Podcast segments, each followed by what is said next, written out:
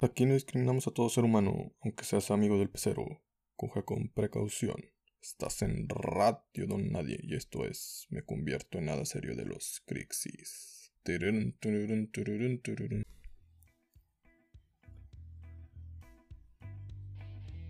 Hey, buen día, buena tarde, buena noche. Es la hora que estés escuchando este podcast.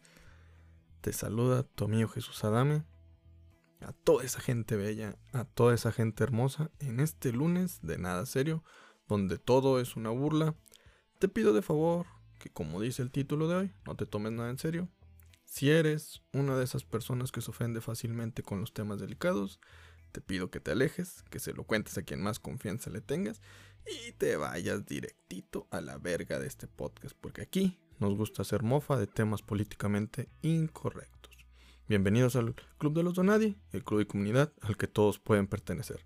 Son podcasts de gente que no sirve para nada, ni siquiera para dar una simple opinión. Algún día seremos buenos en algo, pero por, pero por el momento, es más, inclusive algún día seremos buenos para hablar, pero pues bueno, por el momento no me quitaré esta dislexia.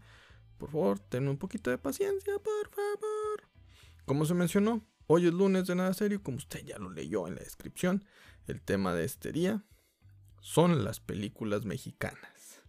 Ya estamos a unos días de celebrar la Revolución Mexicana que fue el 20 de noviembre. Tristemente ayer perdió mi México contra Brasil en la final de la sub-17, pero mínimo llegaron a la final. como la grande, que ellos nacen ni pito. A ellos sí les deben de hacer una película mexicana así para que nos motive a todos los mexicanos y decir, yo soy mexicano porque, uff, somos buenísimos. No sé qué es lo que nos pasa como mexicanos, que cuando crecemos no valemos pito, pero cuando somos jóvenes, somos la mera pirinola. Pero nada más crecemos y pues no valemos verga y estamos así como este Carlos Vela. Somos buenos en algo, pero nos da hueva hacerlo. Así de simple, así de sencillo y qué triste. Y hablando de tristezas, pues regresemos a lo que son las películas mexicanas. Pero ahora, pues bueno, se celebra el tercer lunes de cada noviembre, que es la Revolución Mexicana, que serían los 20 de noviembre, pero ahora lo decidieron cambiar. ¿Por qué? Porque pues, la verdad no sé, querían tener días libres ahí en el gobierno, como si tuvieran días de trabajo. Ahora dijeron, ¿saben qué? Hay que tener días libres. Lunes, a huevo, sí que sí. Es ese día y por tal motivo quiero hablar de algo nacional, como los culos que salen en los programas matutinos en la televisión. Uf, hay uno bien ricolino en el clima. Uf, que en el de hoy. ¿Qué? Ah, sí, cierto, ¿no? Me, perdón, me fui, no sé, a otro mundo, perdónenme. El tema son las películas mexicanas, es decir, de aquellas películas que son la razón por la que la gente está teniendo cáncer en los ojos. En los ojos, en los ojos. Incluso las cadenas de cine saben del mal que están haciendo, por lo que han decidido preguntarte que si quieres donar 5 pesos para que la gente de pocos recursos puede operarse la vista debido al cáncer que están propagando gracias a esas películas que son malísimas y que son mexicanas. Tristemente, pero es verdad. A las películas que me refiero son las actuales que de la era de moderna, del año 2000 en adelante, tal vez por ahí las excepciones serían Rudo y Cursi, este, Nosotros los Nobles, este, y Matando Cabos y ya. De ahí en más todas no valen pito tristemente. Son fáciles de identificar, son protagonizadas por Eugenio Derbez o por alguno de sus hijos o conocidos. Todos son igualitos, esa comedia, romántica donde dos polos opuestos se atraen, ocurre una tragedia que los separa y al final se reconcilian y hacen el delicioso y todos decimos, wow, qué película tan más culera acabo de ver. Por eso pagué 60 o 70 pesos. Y más si la ves en, en VIP, la neta, no te creas, creo que estas películas ni siquiera llegan a VIP. Gracias Cinépolis, gracias Cinemex por evitarnos gastar más de 100 pesos en una película de estas. O sea, hasta ellos saben que no vale la pena y por eso nunca las ponen VIP. Gracias, Dios. Gracias. Por eso yo les digo que el único motivo de las películas mexicanas es ir a echar un fajecito ahí y ya, nada más, porque pues, la verdad son para qué sirven. Pero o bueno, a veces no, porque pues van muchas tías ahí. Entonces a lo mejor ni para eso, ni para eso sirven. Qué tristes. ya voy a llorar. Bueno, no culpo a Eugenio Derbez porque la verdad es un muy buen comediante. La verdad lo admiro bastante. Él sí da risa, no como yo. Pero en películas, uff, está a la altura de mi podcast, que es una pinche mierda. Mientras ellos te dejan ciego, yo los dejo ustedes bien sorditos. Vámonos, puro México discapacitado, de nada. Es raro que antes el cine mexicano era bastante bueno, incluso se le apoda la, la época dorada o la época de oro, que es lo mismo. Extremadamente bueno. Es fácil saber si una película mexicana es buena. Si está en blanco y negro, es excelente. Si está a color, huye, no lo hagas, no lo veas, arráncate los ojos y cuéntaselo a quien más le tengas confianza. Como no le tienes confianza a nadie, pues no se lo cuentes a nadie, así que hasta que esperas que te salga una úlcera y vomite sangre. Eso es lo que yo siempre hago y por eso... ¿Qué pedo? Vomite sangre, perdón. Las películas en blanco y negro eran súper dramáticas, todo lo exageraban. Las mujeres lloraban por todo, por todo, no sé cómo lo hacían, pero lloraban por todo. Menos cuando las golpeaban, eso es raro. Siempre vas a ver una película en blanco y negro en donde le dan una cachetada a la mujer y dices, a la verga, qué pedo. Pero nunca lloraban. Sí, antes era permitido hasta golpearlas en las películas, porque hasta ahí lo representaban. Pero nunca lloraban por ese golpe del marido, porque eran mujeres fuertes, mujeres que parían a más de 20 güeyes. Ah, pero le rompías el corazón y ¡pum! Se desataba una llorona. Le decías, ¿sabes qué? Te puse el cuerno y ella, ¡No!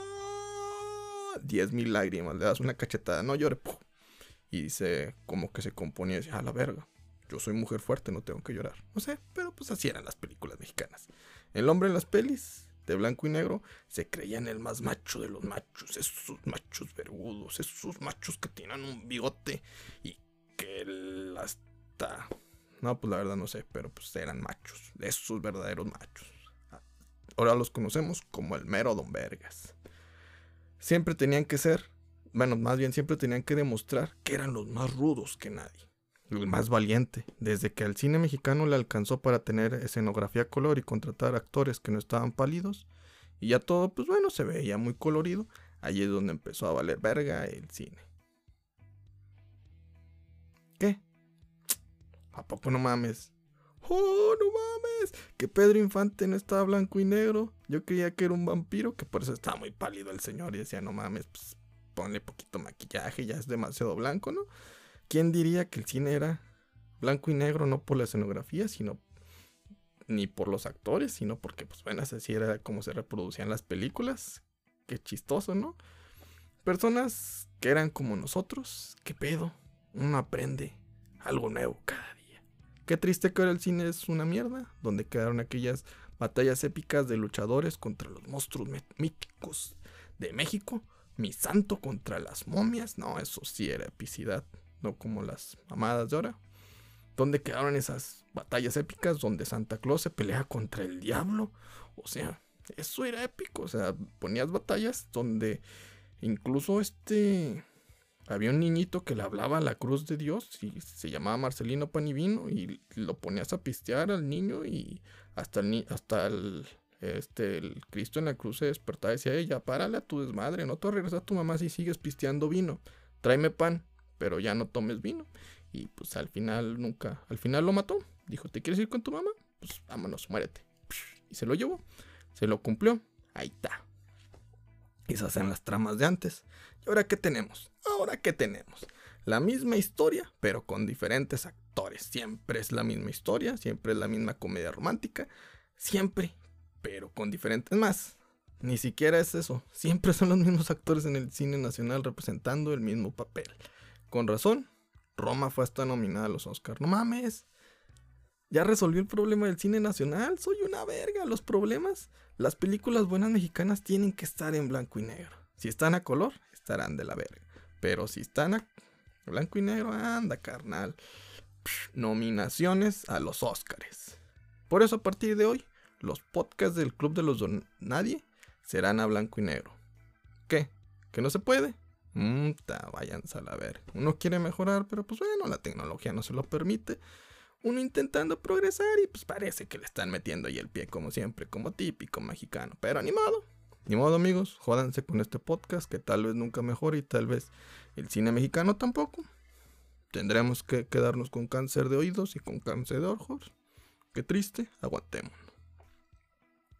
Es que la gente siempre se queja de las películas, de que las instalaciones de cine y quién sabe qué chingados. Bueno, más bien eso es muy raro. Nadie se está quejando de las instalaciones de cine. Antes las instalaciones de cine estaban de la verga. ¿Se acuerdan cuando el asiento del cine era una butaca fija? Ahora hasta reclinables son y todo el pedo. Pero el cine no mejoró. Más bien el cine mejoró, pero las películas no. Qué triste, ¿no? Ahora te puedes reclinar, te traen las cosas ahí a ti, te sientes hasta millonario. Pero la, cinta no le puedes decir, hey, no me puede quitar esa mamada de película y póngame otra cosa más chida, algo más entretenido. Y pues no, eso es lo que no pueden hacer. Qué triste. Antes teníamos a Pedro Infante en Los Tres García. Ahora tenemos a Omar Chaparro en Mando Esfirida. Ahora tenemos a Eugenio Derbez en Hombre al Agua. Antes teníamos a Tintan en el libro de la selva. ¿Qué? Ah, que el libro de la selva no es mexicana. No mames. ¿Qué? ¿Qué? ¿Tintán tampoco era un oso? Vergas, pues avísenme. Yo creí que Tintán era un oso animado y cantaba bien chido y decía, no manches, qué chido vivir en una selva y que viniera Tintán como oso y te hablara. Ah, qué pedo. Lo que uno aprende a los 26 años. Hoy andamos aprendiendo bastante, no manches. O sea, qué bueno que uno tiene que hacer estos podcasts porque aprende muchísimo. Que levante la mano aquella persona que haya visto una película mexicana y que le haya gustado en esta época moderna. Nadie. Yo les aseguro que hubo uno que la dudó y pensó, pues yo, yo vi una y no era tan mala. Amigo, con eso respondemos todo. Se responde todo así de fácil. No era tan mala. Yo he dicho eso con viejas, pero no estaban tan gordas. Digo, me la cogí, pero era simplemente para no sentirme tan mediocre. Bajé mis estándares y fui feliz. El chileno y así soy feliz. Pero esto, pues bueno, no es sobre mi vida, es sobre las películas de México, de mi México querido. Un país donde el gobierno asignaba parte de sus impuestos para el desarrollo de películas nacionales como impulso de la cultura. Eran como 20 millones de pesos de apoyo.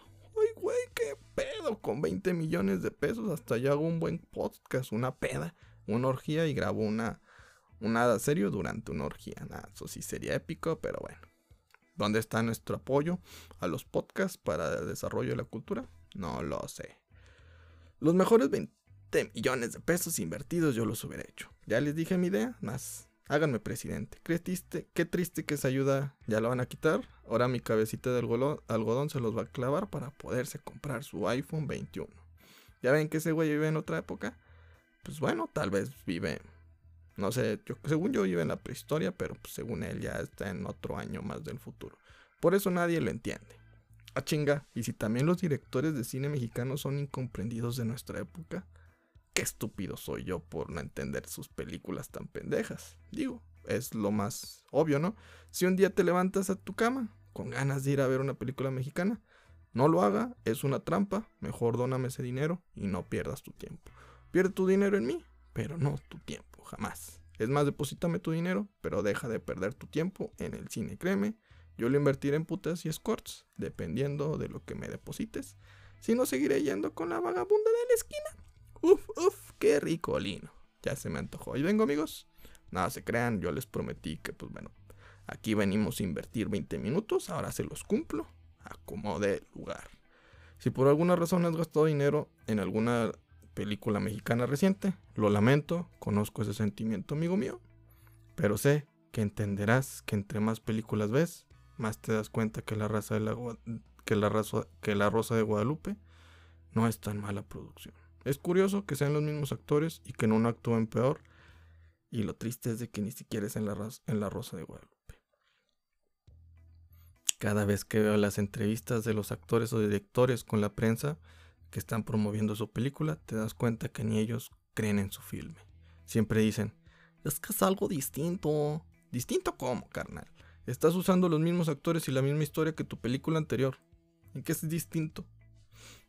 Te estás cobrando el mismo cheque del año anterior en el cual te asignó el, pues, la ayuda pública. ¿Qué es distinto, carnal? Solo cambiaste el lugar, no seas imbécil.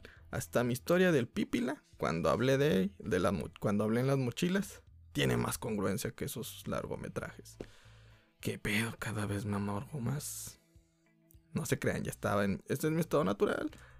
Tampoco hay que ser rudos con el cine con el cine nacional. Hay que entender que van dirigidos esas películas a las tías, que lo único que les interesa es salir de su casa, alejarse de sus gatos un rato, dejar de oler un poco a pipí de gato y ver a los mismos actores que ven en, su novela favorita en la pantalla grande haciendo la misma mierda.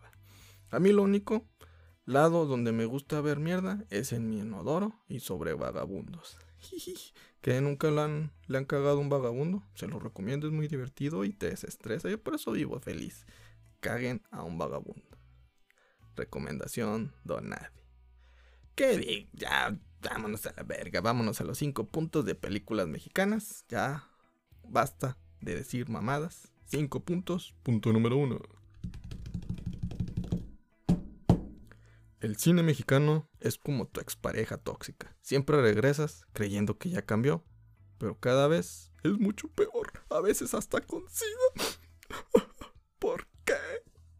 Punto número 2. ¿Te das cuenta de la calidad de mierda de las películas mexicanas cuando las compras piratas y se ven mejor? Así es, no tiene sentido, pero créeme, inténtalo. Son más graciosas y tienen más sentido cuando están en piratas. Este consejo te doy, porque tu amigo que vende Blu-rays piratas soy. Me encuentro en el centro de la ciudad, un fonazo y se las llevo incluso hasta su casa. Punto número 3. Una de las maneras más sencillas de saber que una película es mala es darte, es meterte a los sitios donde suben las películas de manera ilegal, ilegal como Cuevana. Si ni siquiera están ahí, ni siquiera la han subido, amigo mío. Ya sabes que es una película mala y que no vale ni siquiera la pena piratearla. Triste realidad. Punto número 4. Cada vez que alguien me invita a ver una película mexicana, me siento como alguien que embarazó a su novia por accidente. Por eso simplemente me desaparezco y bloqueo a esa chava de por vida. ¿Es lo correcto? ¿Qué puedo decir? Soy inteligente. Punto número 5. El cine mexicano está condenado. Ni las chichis de Marta y Gadera lo pueden salvar. Que descansen en paz las chichis de Marta y Gadera. Que, que descansen en paz el cine mexicano, me equivoqué, perdón. Ella aún no ha muerto. Sus chichis creo que ahí siguen. Pero ya se tapó, entonces pues bueno, ya valió madre el cine mexicano. No lloren amigos, todos estamos juntos. Solo una cosa que le quiero recordar amigos es de que a partir de esta semana el nada serio ha cambiado. ¿Por qué? Porque el lunes, jueves y sábado tú estarás teniendo nada serio, carnal. Los viernes se siguen quedando con Flix and Crips y pues bueno, cada vez que veamos una película, pues bueno, te daremos la reseña en Instagram, compartiéndola también pues en nuestras otras redes sociales. Ahí te daremos una reseña pequeña, sin spoilers, para que las leas de una manera más sencilla y no hacerte perder tu tiempo. ¿Por qué? Porque aquí optimizamos a la gente. Nada más soy yo, pero pues optimizamos a la gente, por eso ya corre a todo el mundo. Ah, se crean.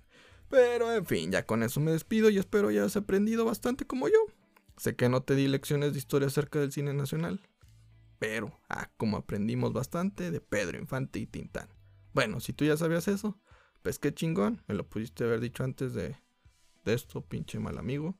Creí que había algo especial entre nosotros, que éramos amigos de verdad, solo me utilizas. ya vámonos antes de que llore de verdad. En fin, recuerda por favor seguirnos en nuestras redes sociales como arroba Club Donadie, tanto en Instagram, Facebook y Twitter. Por favor, ahí coméntanos, compártenos y cuéntaselo a quien más se lo quieras dedicar. Exparte esta alegría, exparte esta amargura, exparte este podcast. Necesitamos de ti. Te lo pide un amigo que está pelón. Por favor, ayúdanos a crecer. Y también te pido de corazón que nos sigas ahí en Instagram, danos follow, danos seguir. Que en Instagram, bueno también, pero en Spotify por favor, danos seguir. Ámanos, quiérenos, odianos, pero jamás, jamás nos olvides. Ya sé, no queda nada, pero en fin, recuerden que no están solos y para los demás eres nadie. Quieres alguien importante y por favor, por favor, por favor, sean la mejor versión de ustedes. cada día. Con permisito, dijo un fan de Monchito. Salsa, besos en